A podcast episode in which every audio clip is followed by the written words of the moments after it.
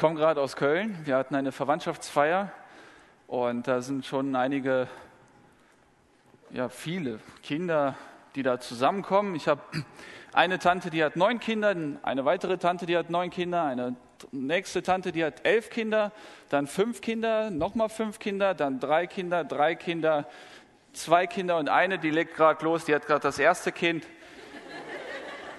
Und die waren zusammen, also sind 45 Cousins und Cousinen und meine Cousins und Cousinen haben auch schon Kinder, also drei sind aus Minden gekommen, die haben 13 Kinder so zusammen. Und äh, wir waren zusammen und ich habe geguckt, dass ich meinen Sohn in der Menschenmasse finde, den Moses, der jetzt mittlerweile zehn Jahre alt ist, vier Zähne hat und äh, so gerade noch krabbeln kann. Und ich habe geguckt, dass, nicht zehn Monate, vier Zähne habe ich, habe ich, ja. Auf jeden Fall war es viel eben. Und ich freue mich, dass wir heute in einem kleinen Kreis zusammen sind und über den Text aus 2. Mose 19 reden können. Markus, schön, dass du vor mir sitzt. Weise mich bitte darauf hin, wenn da eine Zahl nicht stimmt oder so. Zehn Gebote sind's. Danke. Ja, wir haben äh, diesen Text vor uns und ähm, das ist der Text vor den zehn Geboten. Wir werden ja die zehn Gebote, ein Gebot nach dem anderen, gründlich bearbeiten.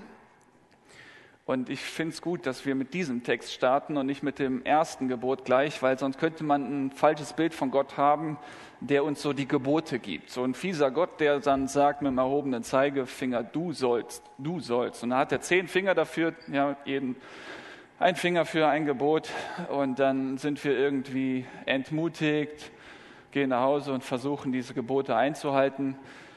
Davor gibt es eine schöne Begebenheit und eine gute, gutes Gespräch zwischen Gott und seinem Volk und das wollen wir uns ansehen. Bevor aber wir diesen Text Vers für Vers durchgehen, ähm, ein Bild aus einem Restaurant. Jeder von uns oder die meisten waren schon mal schick essen und dann ist es ja so, hier geht gerade vorne rechts jemand raus durch die Tür oder lässt sie offen. Im Restaurant ist die Tür meist zu, die Tür, die zum Koch führt. Ja, das ist eine hochheilige Tür. Wenn man so die Besucher mal ein bisschen beobachtet und man hat ja vorher nicht wirklich viel zu tun und viel zu reden vor einem guten Essen, man ist ja hungrig, man hat ja die letzten drei Tage nicht wirklich gegessen, man wusste ja, dass man da auch viel zahlen muss und das auch dann auch genießen will. Und äh, so wandert der Blick immer zu dieser hochheiligen Tür. Da laufen immer gut gekleidete Kellner rein und raus und bringen dann immer so heilige Ware und servieren das. Und beobachtet ihr manchmal so Leute am Tisch nebenan? Das ist ja echt köstlich, ja? Wie, wie, die, wie plötzlich das Gespräch eingestellt wird. Und die Augen konzentrieren sich dann auf den Teller. Das ist, ja, das ist echt, echt schön zu beobachten, wie alle Altersklassen, von jung bis alt, so, so stelle ich, so, so stell ich mir vor, wenn ich das erste Mal Gott sehen werde. So, so und äh, wir, wenn wir dann lange warten müssen, dann äh, achten wir ständig auf diese Tür. Wann kommt die Kellnerin endlich mit ihrem aufgesetzten Lächeln mit unserem Essen endlich und hoffentlich bekommen wir das Essen als erstes von den anderen, unseren besten Freunden, die uns in dem Moment wurscht sind und können dann endlich das Essen genießen, was wir bestellt haben von einer ewig langen Karte. Und meistens, bei mir ist das so, man ist dann ein bisschen enttäuscht. Man denkt, ein bisschen zu klein, ein bisschen zu trocken, zu fad, ein bisschen nicht so lecker und dann will man noch hm, risikofreudig was Neues bestellen und dann ist man wirklich enttäuscht von der Ochsenschwanzsuppe, die ich mal bestellt habe. Nicht empfehlenswert. Aber durch diese Tür darf dann nicht jeder. Ja, wir sitzen in dem Bereich und müssen dann das Essen zu uns nehmen und fragen uns dann oft, ist der Koch vertrauenswürdig? Ja, können wir sein Fraß, können wir sein Essen, das, was er uns zubereitet hat, können wir das genießen? Oder ist da ein Haar drinnen? Oder was hat er sonst mit dem Essen gemacht? Können wir dem vertrauen? Wir freuen uns über jedes gute Zeugnis eines äh, Freund, Freundes, Bekannten, der da schon mal gewesen ist und sagen kann, es war lecker. Du kannst das echt ohne Bedenken essen, das ist gut, das Essen. Und äh, dann äh, nehmen wir das Essen zu uns und haben trotzdem die ein oder andere Frage, ist es denn in der Küche sauber? Ja, hatte sich vorher die Hände gewaschen? Hat der Koch vielleicht Husten? Grippe? Hoffentlich nicht. Hoffentlich auch die Kellnerin nicht, die da immer rein und rausläuft. Und am liebsten würde man selber mal reinlaufen und mal gucken, wie ist es da. Ja, manche sind ja schon so ein bisschen pingelig geworden und äh, würden am liebsten sich selber ein Bild von machen. Was ist denn da im Backstage-Bereich? Was ist denn da? Wie, wie arbeitet der Koch? Ihr wisst jetzt schon vielleicht, worauf ich hinaus will, weil ihr seid ja, oder viele sind Kirchgänger. Und die wissen, wenn man das Wort heilig fallen lässt, ja, ja, Allerheiligste. Und dann gibt es den Priester, der als Kellner da rein und rausläuft. Die anderen dürfen da nicht rein, wollen aber da rein, das ist schön. Und äh, genau das ist das Bild, was ich gebrauchen will, ist denke ich, übertragbar auf diese Szene hier. Und zwar haben wir dann den Mose, der da wie ein Kellner auf den Berg läuft, da ist nämlich die Küche Gottes, und wieder runter und das mit 80 immer auf und ab. Wie er das macht, da ziehe ich den Hut, aber das machen dann die Kellner auf ihren High Heels auch ständig und ich denke mir, wow, ja, einen ganzen Tag. Aber Mose hat dann diese leckere Speise, das Essen, dann den Menschen serviert. Das, was Gott mitteilen will, bringt er da auf so einem Blech den Menschenmassen.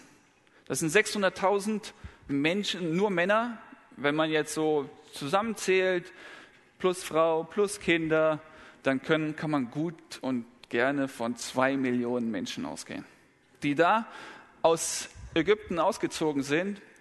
Und wir lesen gleich im ersten Vers, im dritten Monat nach dem Auszug der Söhne Israel aus dem Land Ägypten, an eben diesem Tag kamen sie in die Wüste Sinai.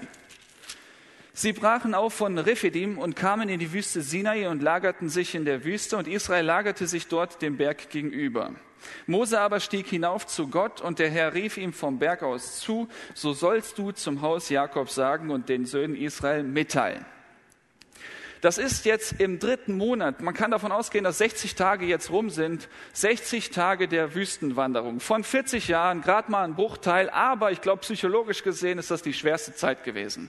Man sagt, psychologische Studie besagt, dass nach Erst nach 21 Tagen, wenn du irgendwas Gravierendes umstellst in deinem Leben, fängst du an, dich daran zu gewöhnen. Erst nach 21 Tagen. Vorher ist es immer irgendwie unangenehm, fremd, ja, und wir können uns das sehr gut vorstellen. In Ägypten war es nicht schön.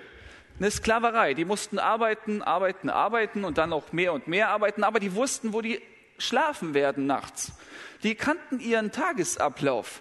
Die konnten sich darauf einstellen, auch wenn es wirklich dreckig war und wirklich schwer war. Sie konnten sich zumindest ja, psychologisch darauf einstellen, was am nächsten Tag kommen würde. In der Wüste weißt du nicht, wann jetzt die Wolkensäule, die Feuersäule sich in Bewegung setzt. Es kann sein, dass die plötzlich startet und dann musst du schnell in dein Zelt, dein Zelt zusammenklappen und losziehen. Gucken, dass du die Kinder noch dabei hast. Und so glaube ich, dass das Volk Israel gerade in den ersten Wochen, jetzt hier in den ersten zwei Monaten, eine sauschwere Zeit hatten. Eine richtig schwierige Zeit. Und wir haben ja auch schon Texte gelesen vor einem halben Jahr, dass da auch die ein oder andere Herausforderung war. Was sollen wir trinken? Was sollen wir essen? Und so weiter. Sie sind also angekommen an einem Berg. Das ist ein Etappenziel. Und hier wird etwas Besonderes passieren.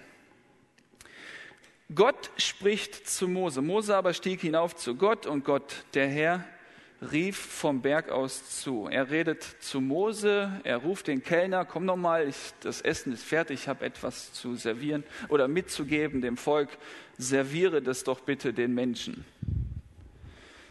Und dann lesen wir in Vers 4, ihr habt gesehen, das ist Gottes Botschaft, was ich den Ägyptern angetan und wie ich euch auf Adlerflügeln getragen und euch zu mir gebracht habe.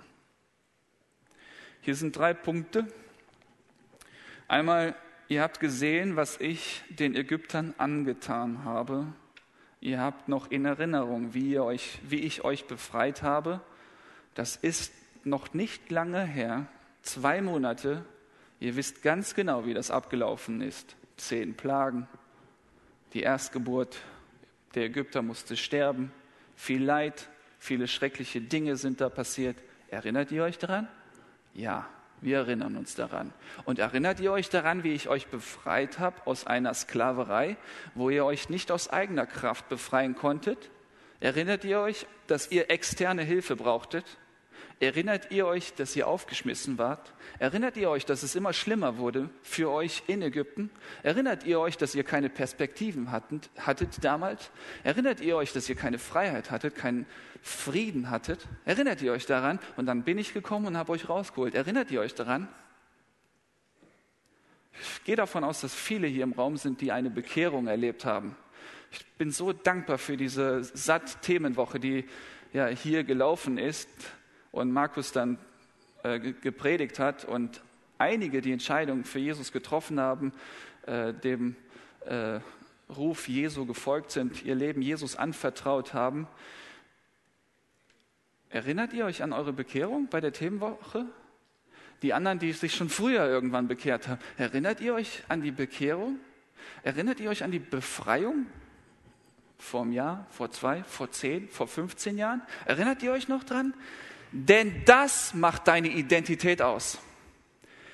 Wenn du daran denkst, was er mit dir getan hast, hat, dann wirst du dir deiner Identität bewusst. Dann wirst du wissen, wer du bist. Denn du bist nämlich jemand, den Gott gewollt hat, den er rausgeholt hat aus der Sklaverei, aus der Sündensklaverei. Erinnere dich immer daran, was Gott getan hat in deinem Leben durch seinen Sohn Jesus Christus, dass er dich herausgerufen hat aus der Sündensklaverei, aus der Finsternis, ja, aus diesem Verirrtsein, aus dieser Pers Perspektive, per, Pers Losigkeit. Denn wenn du daran denkst, prägt das deine Identität, dein Leben. Du wirst immer irgendwann mal dann zu dem Punkt kommen, dass du sagst, okay, ich brauchte Gott, ich brauchte eine externe Hilfe, ich brauchte jemanden, der mich befreit. Ich konnte es nicht selber, ich bin nicht intelligent genug, kräftig genug, cool genug. Ich brauchte jemand und das wird dich immer wieder die, auf die Knie zwingen. Deswegen das Abendmahl. Erinner dich doch daran, was Jesus für dich getan hat. Das ist der erste Punkt hier in diesem Vers. Dann sagt Gott zu seinem Volk, und wie ich euch auf Adlernflügeln getragen, das ist der zweite Punkt. Ich habe euch auf Adlerflügeln getragen. Haben nachgelesen, ein Adler bringt seinem Jungen das Fliegen folgendermaßen bei, er wirft den Jungen einfach aus dem Nest und dann muss er versuchen, selber zu fliegen und wenn es nicht mehr kann, dann fliegt der Papa-Adler und fängt es auf seinen Adlerflügeln auf. Was für ein schönes Bild die sind jetzt zwei Monate unterwegs in der Wüste. Es ist sicher nicht einfach, es ist sicher herausfordernd.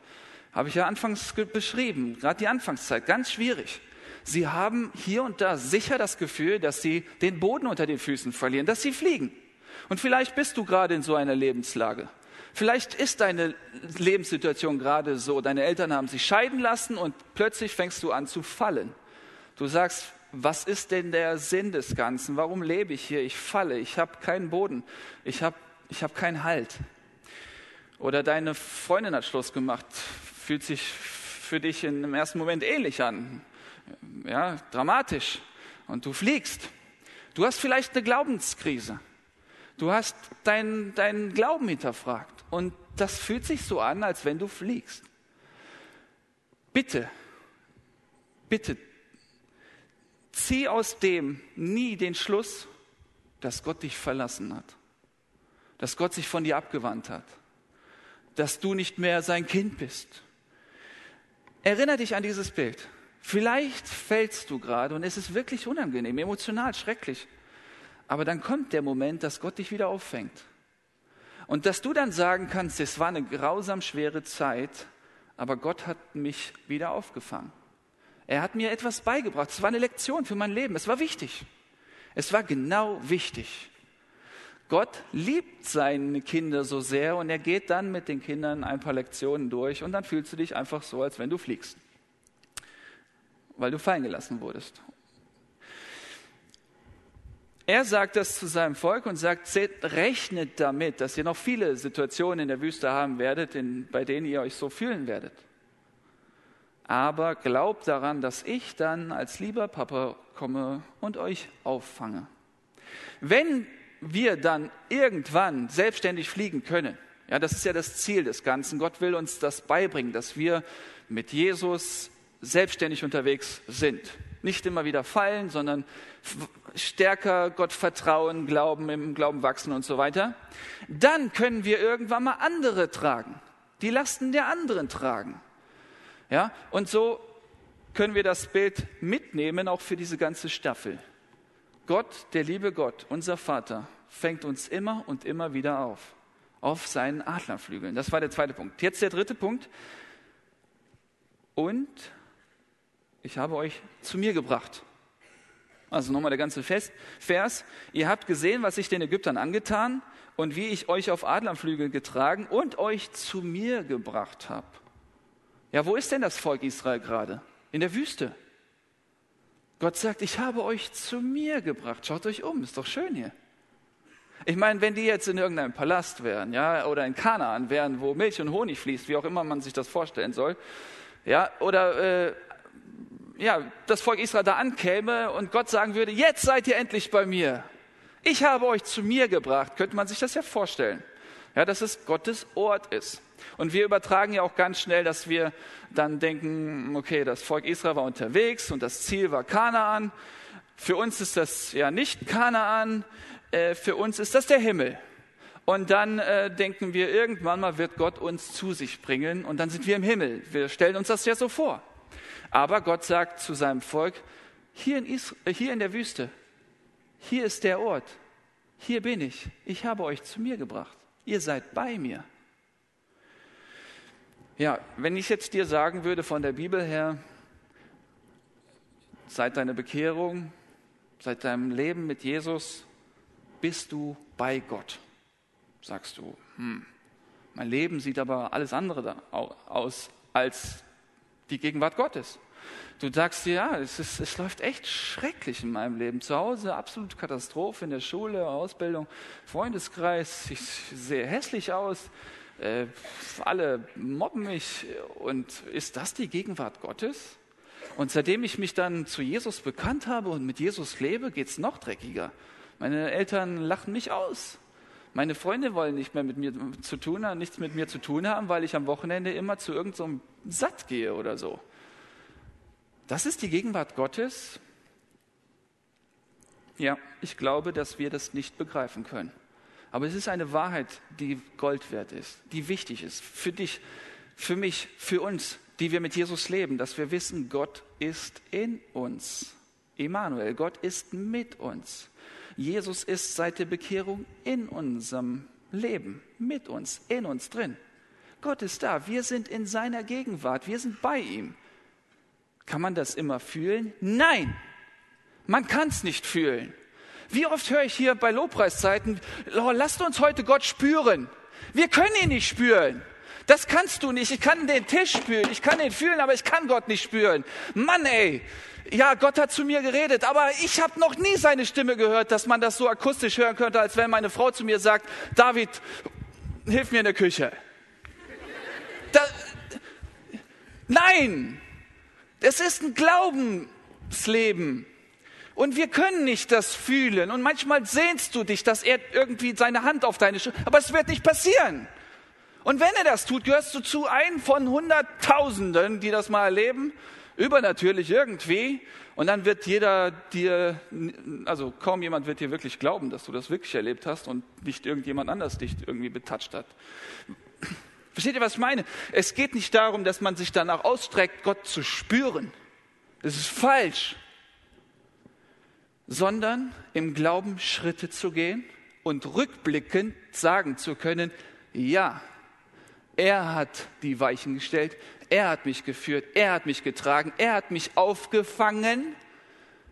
Aber nicht so, dass ich das spüren könnte, seine Flügel, sondern indem, dass ich die Situation so erkenne, offenbart durch den Heiligen Geist, dass er mich trägt. Ich rede mit Neubekehrten und bin echt verärgert über diese Zeugnisse der Christen, Kinder, gläubige Eltern. Äh, die sagen mir, ja, ich möchte auch Gott spüren. Die erzählen in den Zeugnissen, dass die tagtäglich irgendwie mit Gott, Gott so hören und spüren. Nein, das werdet ihr nicht. Ihr werdet aber erkennen, auch so eine Lobpreiszeit, ja, wenn das wirklich emotional ist. Hey, es, es gibt ja so Konzerte, ja, so nichtchristliche Konzerte, Schlagerkonzerte, da, da spürt man ja auch viel und da fängt man an zu heulen. Ist das der Heilige Geist? Nein! Ist er nicht. Da war die Lobpreiszeit. Ich habe das so gespürt, dass er anwesend war. Hast du nicht? Das waren die Lieder. Ist so. Okay, ihr versteht den Punkt. Gott sagt, ich habe euch zu mir gebracht. Und es kann sein, dass dein Leben ein einfach ein qualvolles, dreckiges Leben ist. Bis zum Tod, wirklich. Und erst im Himmel wirst du vielleicht verstehen, warum, warum, warum. Und erst im Himmel wirst du Antworten bekommen. Aber ich bete jeden Dienstag mit 15 Jahren. Äh, wir treffen uns um halb neun und dann tauschen wir die Anliegen aus der Gemeinde und dann knien wir uns hin für 45 Minuten. Und ich bin echt überwältigt von dem, wie, sie, wie die Senioren ihren Glauben beschreiben. Wie sie immer und immer wieder sagen, Gott, du hast mich durchgetragen. Du hast mich durchgetragen. Und dann fragt man, ja, hat Gott dich so berührt? Nee. Ja, woher weißt du das? Er hat es mir offenbart. Vers 5. Und nun, wenn ihr willig auf meine Stimme hören und meinen Bund halten werdet, dann sollt ihr aus allen Völkern mein Eigentum sein. Denn mir gehört die ganze Erde. Und ihr sollt mir ein Königreich von Priestern und eine heilige Nation sein. Bibelkenner von uns werden diesen Vers schon kennen und werden meinen, dass sie den irgendwo anders mal gelesen haben. Und zwar in 1. Petrus 2, Vers 9. Ihr aber seid ein auserwähltes Geschlecht, ein königliches Priestertum, eine heilige Nation, ein Volk zum Besitztum oder mein Eigentum. Ich habe heute bewusst die Elberfelder, weil das ist noch wortgenauer und deswegen stellt man fest, das sind tatsächlich die gleichen Formulierungen. Und ihr sollt mir ein Königreich von Priestern und eine heilige Nation sein, ein königliches Priestertum und eine heilige Nation. Klingt ähnlich, ne? Ja. Nur was der große Unterschied ist zwischen hier Anfang der Bibel, ihr seht, das sind gerade mal ein paar Seiten, und das Ende der Bibel ist auch nur ein paar Seiten bis zum Verzeichnis der Fußnoten, dann stellen wir fest, hier ist ein Wörtchen am Anfang, das am Ende weggelassen ist. Und zwar das Wörtchen wenn. Am Anfang steht, und nun, wenn ihr willig meine Stimme hören und meinen Bund halten werdet, dann sollt ihr aus allen Völkern mein Eigentum sein. Und ihr sollt mir ein Königreich von Priestern und eine heilige Nation sein. Und hier steht, ihr aber seid. Ihr seid ein auserwähltes Geschlecht, ein königliches Priestertum. Dieses Wort Priester haben wir am Anfang ja besprochen. Was das bedeutet. Ein Priester durfte durch diese hochheilige Tür. Ein Priester durfte zum Koch. Mose ist ein Kellner gewesen. Er war so eine Art Priester. Er hat das weitergegeben, was Gott ihm offenbart hat. Und dann sagt Gott irgendwann mal am Ende der Bibel, ihr seid meine Priester. Ihr seid meine Kellner. Ihr dürft durch diese Tür. Wow. Aber wie gesagt, hier am Anfang steht das Wörtchen wenn. Und wir werden in den nächsten Wochen über die Gebote nachdenken. Und das sind ja nicht nur die zehn Gebote. Es sind ja weit mehr Gebote und Anordnungen. Und dann wird man feststellen, wow, das sind echt viele. Und hey, ich kann die nicht befolgen. Hier steht aber, wenn ihr willig auf meine Stimme hören und meinen Bund halten werdet, dann sollt ihr aus allen Völkern mein Eigentum. Das, ist, das klingt ja nach Bedingung. Wenn, dann. Wenn ihr das einhaltet, dann seid ihr mein auserwähltes Priestertum. Dann seid ihr meine Kellner und dann dürft ihr durch diese Tür. Erst dann. Und dann könnte man auf die Idee kommen, dass man das alles irgendwie befolgen muss und man wird sich bemühen und dann wird Christ sein, absolut anstrengend sein und schrecklich sein hatten wir an vielen Stellen hier auch beim Satt erklärt, dann ist es eine Religion, Religion wie viele anderen. Man versucht dann sich zu beweisen, man versucht irgendwie besser zu sein als der andere, man versucht mehr Gebote einzuhalten. Deswegen, liebe Freunde, direkt am Anfang dieser Staffel will ich sagen, es gibt die gute Nachricht. Es gibt die frohe Botschaft, dass es einen gibt, der dieses Wenn erfüllt hat. Jesus Christus. Er ist der Einzige, der alle Gebote gehalten hat. Er ist der Einzige, der wirklich alle Anforderungen, äh, wie würdest du das formulieren, Markus? Erfüllt hat. So ganz einfach. Der, der alle Anforderungen erfüllt hat. Deswegen fehlt in 1. Petrus 2 das Wörtchen wenn. Denn in der Zwischenzeit, am Anfang hier des Neuen Testaments, das sind die Evangelium, da kommt Jesus und dann lebt er auf dieser Welt und hält alle diese Gebote und dann stirbt er stellvertretend für jeden hier im Raum und dann steht er wieder auf von den Toten, besiegt den Tod, besiegt die Hölle, besiegt die, die, die, die Sünde, weil er unsere Schuld auf sich genommen hat, befreit er uns und so können wir ins Allerheiligste. Sind wir die Priester. Ich bin äh, öfters, also jedes Jahr für zwei Wochen in Israel mit meinem Vater. Er hat eine Reisegruppe und ähm, führt dann immer 50 Personen durchs Land. Und da am See Genezareth gibt es ein Restaurant von, äh, ein arabisches Restaurant, da werden Petrusfische angeboten, also verkauft. Die heißen echt so. So, und äh, wir, werden, wir kommen da immer vorbei mit unseren 50 Personen und die freuen sich, dass dann endlich für eine halbe Stunde dann viel Geld da bleibt in dem Lokal, in dem Restaurant. Und ähm, mit den Jahren jetzt, so über 15 Jahren, hat man dann auch die, äh, den Wirt, den Koch, äh, den Chef persönlich kennengelernt. Wir sind ein gern gesehener Gast, weil wir alles vom Tisch essen, also vom, vom Teller essen. Und dann äh, hat sich das mal so ergeben, dass ähm, einmal war das Restaurant maßlos überfordert. Da waren also mit unserer Gruppe von 50 Personen noch weitere 150. Also da war das ist ein Riesending.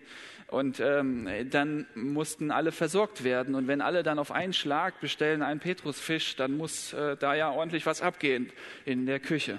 Und dann sagte man mir so, komm, äh, kannst du uns helfen? Kannst du einen Kellner spielen? So, und dann äh, habe ich mich schon darauf gefreut, weil ich dachte mir so 150, 200 Personen auf einen Schlag sättigen mit Fischen, wie muss es da ausgesehen haben? Wie muss es da aussehen? So, und dann bin ich dann dahin und dann öffnete ich die Tür und sah die Herrlichkeit vor mir. Also, äh, das war, ey, erstens, du riechst es, du siehst es, du spürst es, ja, weil es so heiß ist und und so gewaltig ist, so, so hunderte von Fischen und Hühnchen und Salate und Kram und wow und alles am Brutzeln und, und ich habe für einen Moment meine Aufgabe vergessen. Das, äh, ich wollte da bleiben. Aber es war so gigantisch, so unvorstellbar, dass ich dann äh, dachte, das muss ich den anderen erzählen. Ja, und dann bin ich dann mit diesen Tellern zu den Leuten gelaufen von unserer Reisegruppe und sagte, hey, ihr müsstet, ihr müsstet sehen, was da abgeht. Hey, das ist so gigantisch und bin da wieder hingelaufen und hin und her und hin und her und habe die Teller da äh, hingetragen und war voll fasziniert von dem, was ich da gesehen habe, neben anderen so Katzen, die da. Aber das hatte ich natürlich nicht gesagt. Was will ich euch damit sagen? Durch Jesu Blut am Kreuz sind wir gereinigt, sind wir geheiligt dürfen wir durch diese Tür, dürfen wir die Herrlichkeit Gottes sehen, schon im Ansatz. Gott offenbart uns hier auf dieser Erde schon Dinge, die uns umhauen, wo wir sagen, das kann nur übernatürlich sein. Bei mir ist das immer wieder der Punkt, wo ich sehe, wenn jemand sich bekehrt hat, vom alten Leben ins neue Leben übergegangen ist und dann plötzlich seine Veränderung im Alltag zu beobachten. Deswegen mache ich so liebend gern Jugendarbeit. Das ist für mich immer ein Blick in die Herrlichkeit. Da ist da jemand, der völlig schüchtern war und jetzt plötzlich anfängt zu reden. Da ist jemand, der völlig traurig war, hoffnungslos war, jetzt plötzlich anfängt zu lachen. Da würde ich, da, da, da sehe ich die Herrlichkeit Gottes und muss sagen, Leute, es gibt die Herrlichkeit. Und lauf gerne da wieder hin, beschäftige mich mit Gottes Wort, erkenne viele Dinge, lauf wieder zurück und sage, hey, guckt mal hier, lauf wieder hin, beschäftige mich mit Gottes Wort. Gott sagt mir, das hast du falsch gepredigt. Ich erkenne Dinge und komme wieder, hey, seht mal hier. Und so macht Gott uns diejenigen, die ihr Leben Jesus anvertrauen, zu Priestern, die da hin und her laufen, immer wieder bei Gott auftanken, zu den Menschen laufen, sagen, guck mal hier, guckt in meinem Leben, guckt die Begeisterung. Es ist echt, es lebt. Wir machen mal ein bisschen weiter in unserem Text. Da rauf ging Mose hin, rief die Ältesten des Volkes zusammen und legte ihnen all diese Worte vor, die ihm der Herr geboten hatte. Da antwortete das ganze Volk gemeinsam und sagte, so jetzt das ganze Volk, ja, wir reden hier von zwei Millionen Menschen. Das ganze Volk antwortet, wie das jetzt war, ja, wie das organisiert wurde als Chor, jetzt drei, vier, pff, keine Ahnung, ja, und dann äh, ganz hinten hunderte Meter weiter, äh, wegen der Akustik, ihr versteht, was ich meine, ja, aber es war so, dass da antwortete das ganze Volk gemeinsam und sagte, das sind neun Worte jetzt hier. Und vermutlich ähm, beschreiben viele Lobpreislieder diese neun Worte. Bist mit mir. Alles das ist jetzt ein Versprechen. Ja? Das fängt mit alles an. Das, das wir, da müssen wir schon sofort zurückschrecken und kritisch sein und sagen, ah, Vorsicht. Nie, nie sagen, nie immer sagen, das lernt man im äh, äh, Ehevorbereitungskurs bei Team F. Nie du sagen, nie, nie alles sagen. Alles, was der Herr geredet hat, wollen wir tun. Und ich vermute mal, dass wir einstimmen würden und sagen, alles, was du, Herr, von mir möchtest, will ich tun. Und heben die Hände und singen diese Lieder. Alles wollen wir tun. Alles will ich Jesus weihen. Alles gehört dir. Hier hast du mein Leben. Alles. Und dann hört sich Gott das an und schüttelt den Kopf und antwortet in 5. Mose 5, Vers 28. Und der Herr hörte die Stimme eurer Worte, als ihr zu mir redetet. Da sprach der Herr zu mir, ich habe die Stimme des, der Worte dieses Volkes gehört, die sie zu dir geredet haben. Sie haben recht geredet mit allem, was sie gesagt haben. Möge doch diese ihre Gesinnung bleiben, mich alle Zeit zu fürchten und alle meine Gebote zu halten, damit es ihnen und ihren Kindern ewig gut geht. Gott hört also dieses Versprechen und er findet das gut. Ist ja gut, wenn du sagst, hier, ich werde alle Gesetze, Gebote befolgen, ich werde nach der Bibel leben.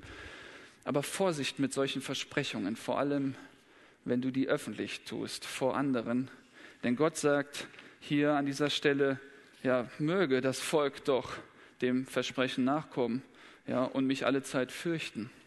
Ich vermute mal, dass einige hierher gekommen sind und sich vorgenommen haben, ich werde jeden Sattabend besuchen. Oh, da kann es schneien. Da komme ich trotzdem. Und ich werde mit Gott leben.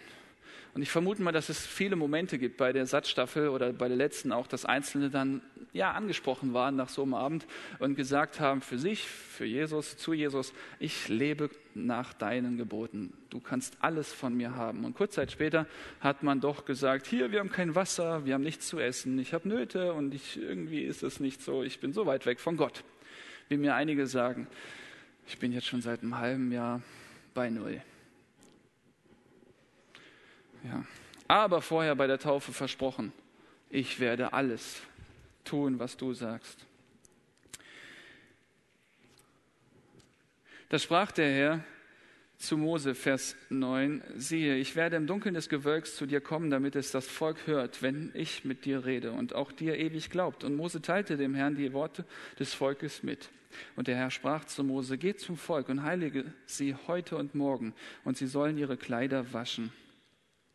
Damit sie für den dritten Tag bereit sind. Denn am dritten Tag wird der Herr vor den Augen des ganzen Volkes auf den Berg Sinai herabsteigen. Gott wird herabsteigen. Ein Bild für Gott kommt als Mensch herab in diese Welt. Darum zieh eine Grenze. Da ist eine Grenze zwischen Gott und den Menschen, zwischen dem Koch und den Menschen. Das ist nämlich wichtig. Wir wollen ja dem Koch weiter vertrauen. Stellt euch mal vor, in einem Restaurant dürfte jeder da rein. Jeder dürfte mal mitreden und mitmachen. Da wird es nie wieder dahin gehen, weil du ja deine Freunde kennst, wie die so sind, ob die die Hände waschen danach und so weiter.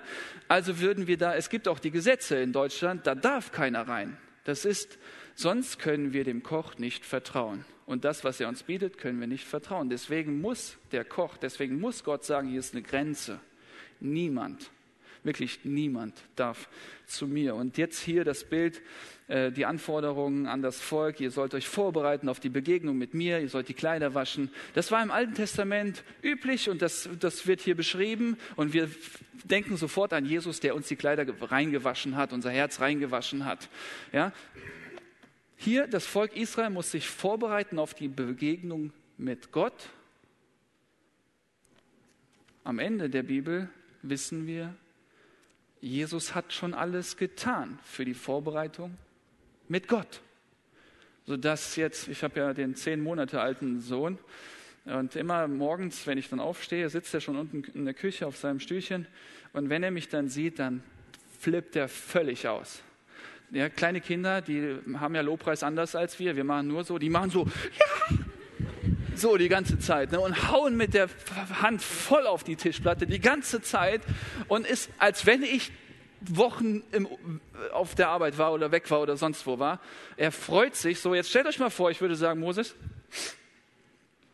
wenn ich demnächst runterkomme, wasch dir bitte vorher deinen Mund und sitz vernünftig. Dann kommen wir eventuell ins Gespräch. Freunde, das gibt es nicht. Jesus hat alles erfüllt. Wir müssen uns nicht vorbereiten. Wir müssen nicht irgendwas tun. Er nimmt uns an. Er vergibt uns unsere Schuld, so wie wir sind. Völlig bedingungslos. Er nimmt uns so an und wir können einfach nur reagieren. Wie? Indem wir sagen, danke. Hier hast du mein Leben. Mach damit, was du willst. Ich möchte noch abschließen mit einem Bild, ähm, das kann man, das, das gibt es wahrscheinlich nicht. Aber damit wir uns das besser vorstellen, stellt euch vor, da gibt es jemand, einen Einbrecher, der euch dann eines Nachts ausraubt. Ja, der kommt in eure Wohnung, in euer Haus und äh, nimmt das kostbarste, euch wertvollste, euer Smartphone weg. Und ihr zeigt ihn an und dann gibt es eine Gerichtsverhandlung. Und die Gerichtsverhandlung kann nach einer Sitzung nicht abgeschlossen werden. Da gibt es noch eine Pause. Und dann in der Pause geht der Richter mal auf die Toilette. Wen trifft er da neben sich am Pissoir? Den Verbrecher, den Einbrecher. So, jetzt merkt der Einbrecher, das ist meine Chance. Spricht zum Richter und sagt: Hey, hör mal, das war, das war nicht so, das ist alles gelogen. Ich, da nicht, ich bin da nicht eingebrochen, ich habe nichts geklaut und ich bin völlig unschuldig. Der Richter, man steht anders am Pissoir. Der Richter steht jetzt da und wie soll er reagieren? Wie soll, was soll er am besten tun? Oder was, was, soll, was soll er jetzt tun auf, auf diese, dieses Einreden des Einbrechers? Am besten wäre doch, dass der Richter und der Einbrecher niemals irgendwie Kontakt hätten. Denn jetzt, nachdem er sich das alles angehört hat und wir mitbekommen, die wir ihn, den Einbrecher ja eingezeigt haben, dass die Kontakt hatten, dass die miteinander geredet haben, werden wir sagen, wir können dem Richter nicht mehr vertrauen. Jetzt stell dir mal vor, Einbrecher und Richter sind noch verwandt. Dann würden wir sagen, nein. Was will ich damit sagen? Wir alle stehen auf dieser Seite und wir sind alle Sünder. Und niemand kann einfach so mit Gott, dem Richter, Kontakt haben. Wenn einer von euch einfach so mit Gott Kontakt hätte, würde ich diesem Gott nicht vertrauen. Würde ich mit ihm nicht mehr so reden, ihm nicht mehr glauben. Deswegen muss Gott konsequent sein. Deswegen gibt es da eine Grenze. Und Gott sagt in diesem Kapitel, die Leute, die über die Grenze springen, was passiert mit denen? Die werden erschossen. Die müssen sofort sterben. Tod, kein Kontakt, keine Möglichkeit, in Beziehung, in Kontakt zu treten mit dem Richter. Da ist eine Grenze. Deswegen muss eine weitere Person in die Toilette kommen. Herr Jesus Christus sagt, hey, du bist fertig, weg hier. Ich war's. Amen.